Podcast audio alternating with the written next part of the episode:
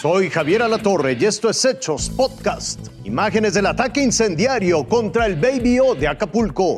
Detalles en torno a la reforma eléctrica propuesta por el presidente López Obrador.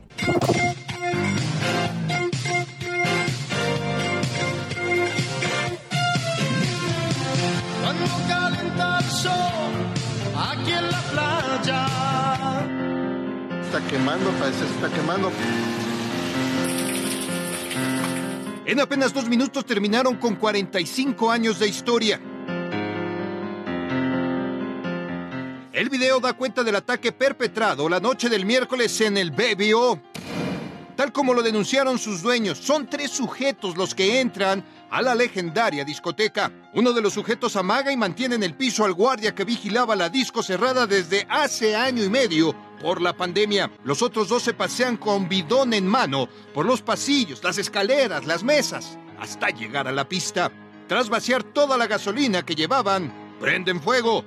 Las llamas no derrumbaron la fachada, pero acabaron con todo el interior. Entre las llamas y el humo se consumió la que llegó a ser la discoteca más conocida y anhelada de México.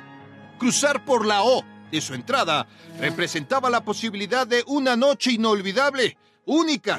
Baby O entraron todas las personalidades. La que me nombres entró al Baby O. Anthony Quinn, Mohamed Ali, Erwin Fire, Madonna, Ringo Starr, Sylvester Stallone, Bono, los Migueles de aquí de casa. Juan Gabriel, que fue su cumpleaños ahí. Y te la pasabas también que te daban las diez y media, once de la mañana, así, facto. Lugar preferido del cantante Luis Miguel en sus años dorados, como recién documentó una serie.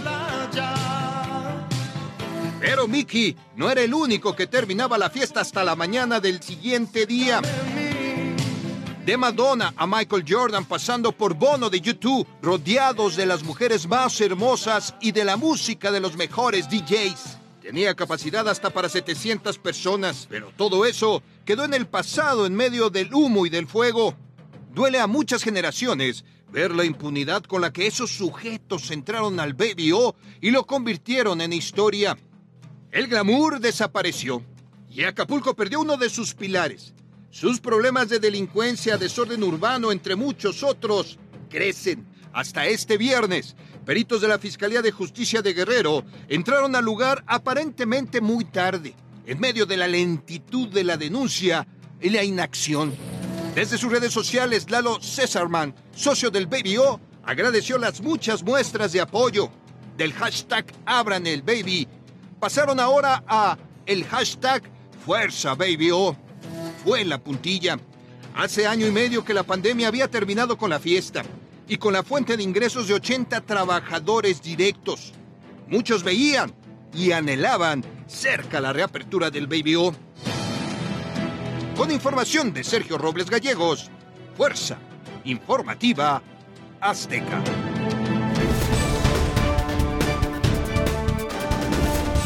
La reforma que propone que la empresa gubernamental CFE domine la generación y distribución de energía eléctrica fue enviada a la Cámara de Diputados. No significa nacionalizar ni estatizar. Va a tener el 54% del mercado y el 46% se va a conservar para las empresas particulares. La propuesta desaparece la Comisión Nacional de Hidrocarburos, la Comisión Reguladora de Energía y el SENACE, que está a cargo del sistema eléctrico. Además, acaba con contratos de autoconsumo.